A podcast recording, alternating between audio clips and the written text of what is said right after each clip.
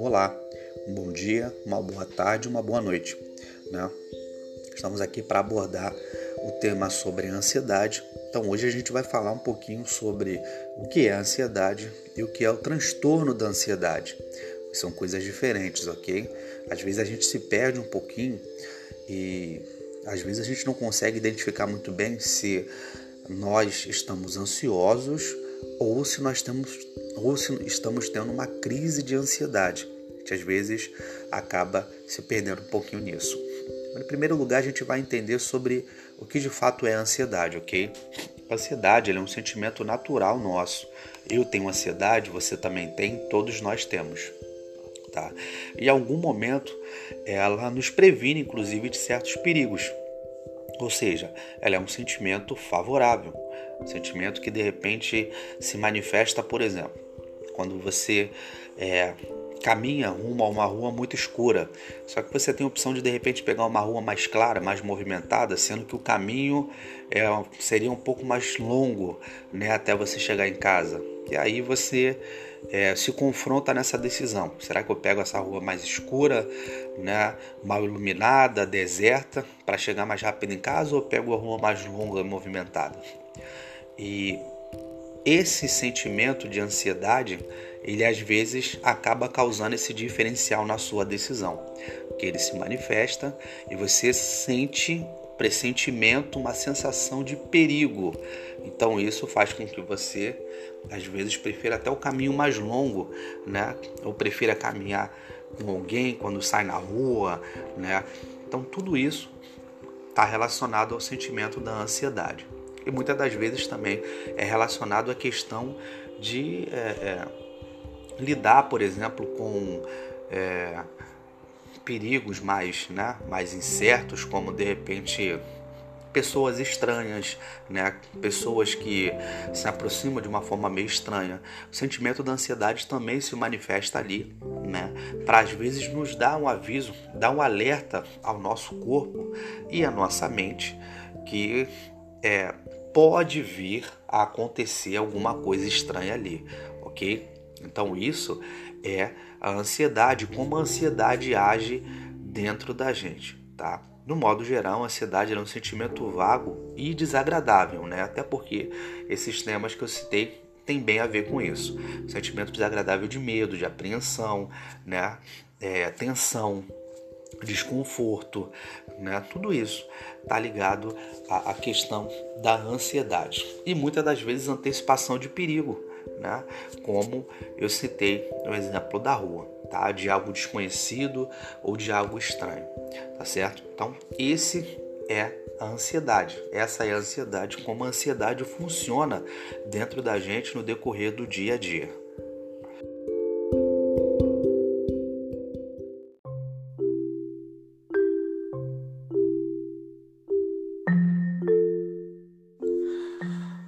Bom dia, uma boa tarde, uma boa noite também para todos vocês. Bom, tive um som de vocês aí. É, hoje nós vamos falar sobre transtorno da ansiedade.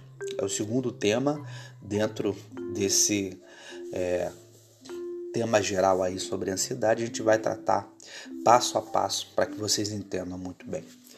transtorno da ansiedade, diferente da ansiedade, Vamos lá. A gente falou sobre ansiedade, né, no tema passado. E que a ansiedade ela é um sentimento que nos previne, né, até de certos perigos e nos auxilia em alguns momentos, né? Porém, quando essa ansiedade passa a interferir no seu dia a dia, passa a ser de uma forma excessiva, inclusive é, sobre medo de coisas inferiores, insetos, objetos, medo de ambientes muito fechados, medo de se comunicar com outras pessoas, medo de se aproximar de pessoas, né?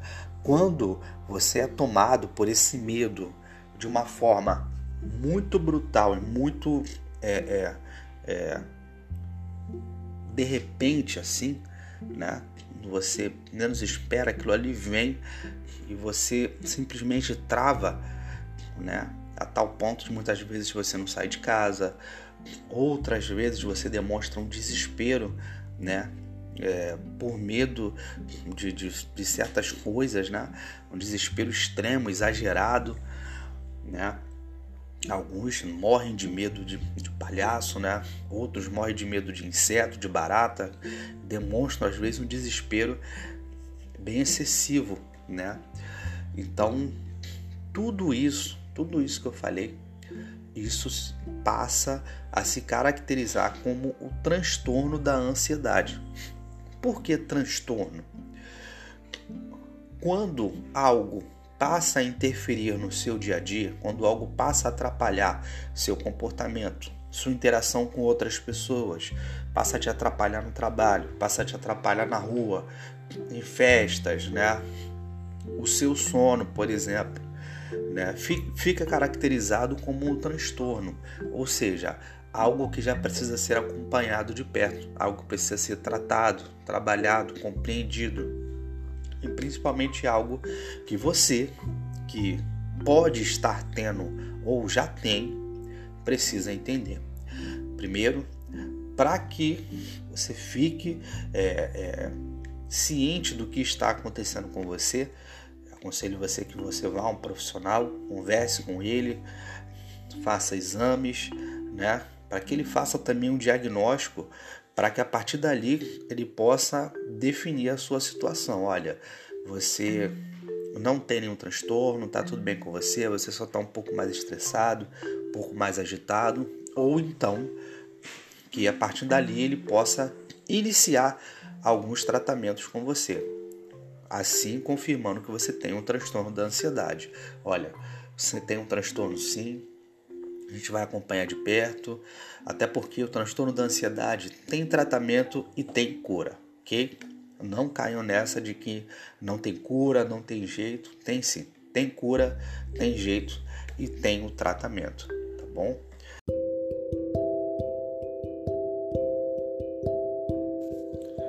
Bom dia, uma boa tarde, uma excelente noite para todos vocês, para todos nós.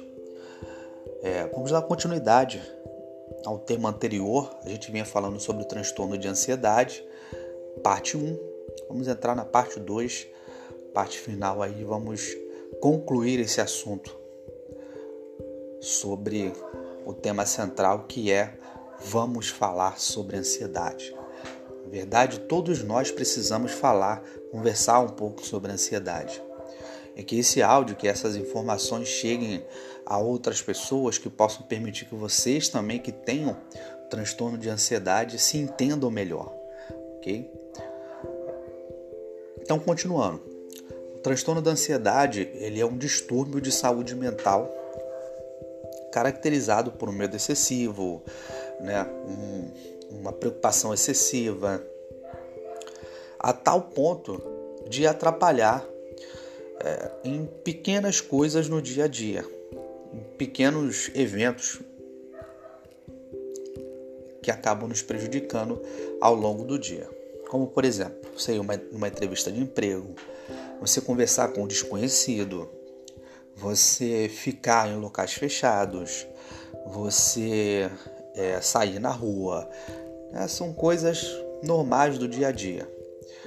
Que quem tem o transtorno da ansiedade se sente muito afetado por alguns desses pequenos eventos. Para essas pessoas, esse evento é um grande desafio. É algo que tem que ser tratado com muita compreensão e carinho, porque é algo muito difícil às vezes da pessoa até explicar as sensações, o que, que acontece. Mas a gente vai entrar nesse tema também, ok?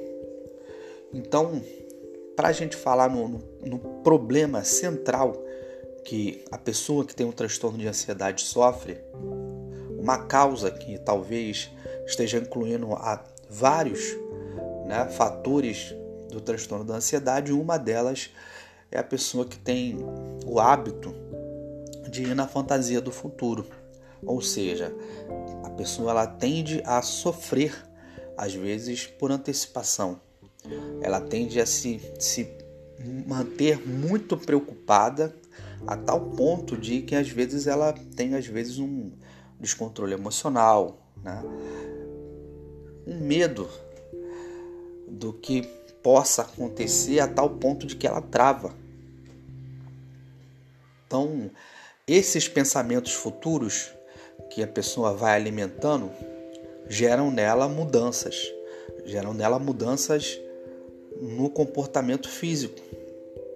Que a gente vai entrar nesse tema também, com certeza. Mas enfim, vamos dar um exemplo clássico aí para que vocês entendam. Imagine que você vai a uma festa.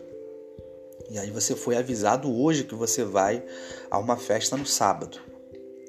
Então, hoje, por exemplo, é terça, a festa é no sábado, a pessoa passa de terça até sábado sofrendo, se questionando, repensando, às vezes até pensando em como ela vai dar uma desculpa para não ir à festa, porque ela já começa a imaginar que ela vai ser que vão fazer piada dela, que vão criticar, que vão falar mal da roupa, que vão falar do jeito, que vão falar da voz, que vão reclamar que às vezes a pessoa não fala, não conversa. Então a pessoa ela começa a ter pensamentos excessivos, futuros e principalmente pensamentos mergulhados na negatividade, pensamentos é, que trazem uma baixa autoestima no comportamento que faz com que a pessoa desanime completamente, sem antes nem ter tentado ou ter cogitado a ideia. Então, é um algo que realmente tem que ser observado de perto, com muito carinho, com muito cuidado e tem que ser respeitado.